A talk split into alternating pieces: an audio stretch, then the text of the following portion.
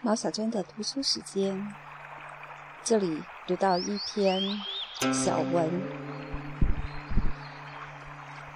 谈内向。许多人为自己的内向、怕羞而苦恼，认为自己缺乏适应环境的能力和开拓前程、勇往直前的冲力，深恐自己会被环境所淘汰。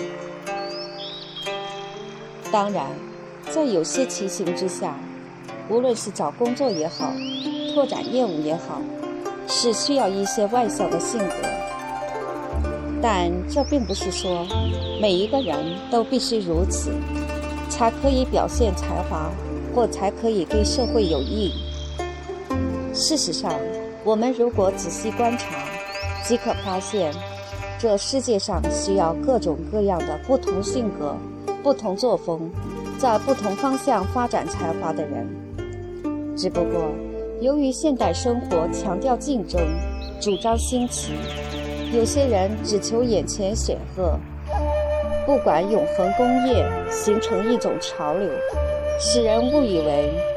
唯有快速适应、立即表现，不择手段地争取一时出头的机会才是成功，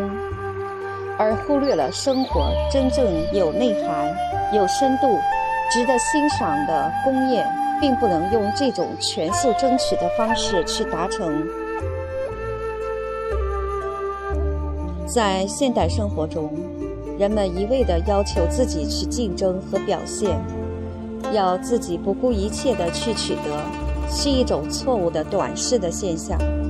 也可以说是在社会转型期间所产生的一种过渡时期的现象。在这短暂的过渡时期里，人们为了急于有所表现，以得到快速的成功，因而只以抢到别人前面为胜利。有时，即使对社会造成观念上的偏差、是非的混淆，也在所不计。这种对争先的重视，使得人人感到自己是在孤军作战，而环境周围都是敌人。现代人所谓的竞争，就是先肯定了环境中的每一个人都是自己生存的敌手。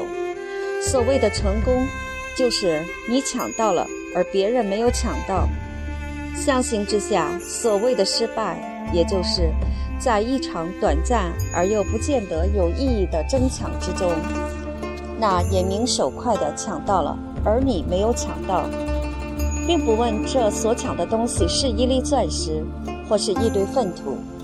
抢的本身变成了目的，一次又一次，一波又一波，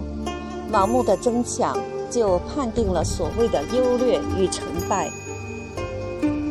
这观念显然是错误而可笑的，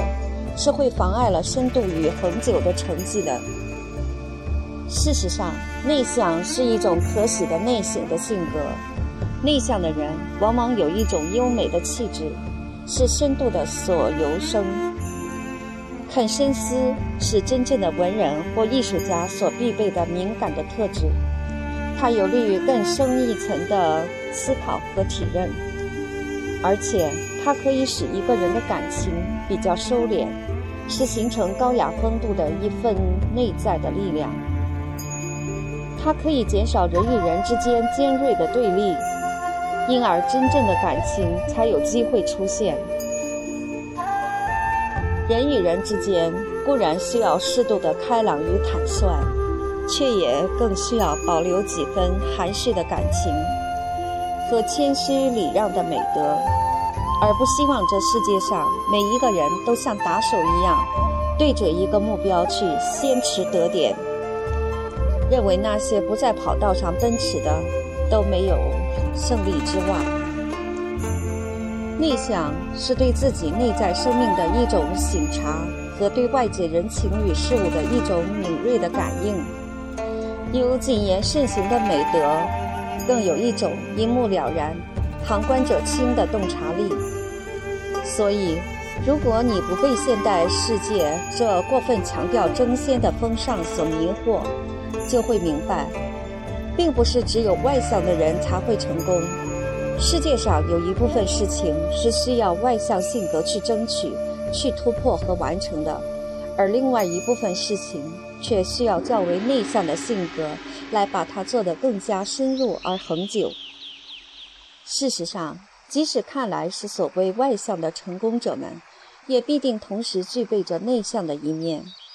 这是为什么古今中外许多伟大的政治家或军事家，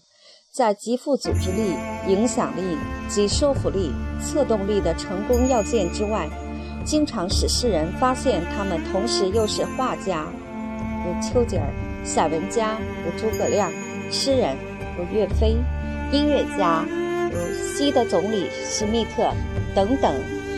经由内省而散发出来的光辉。外向给他冲力，内向帮他醒察。我国传统教育不鼓励人们抢先和表现，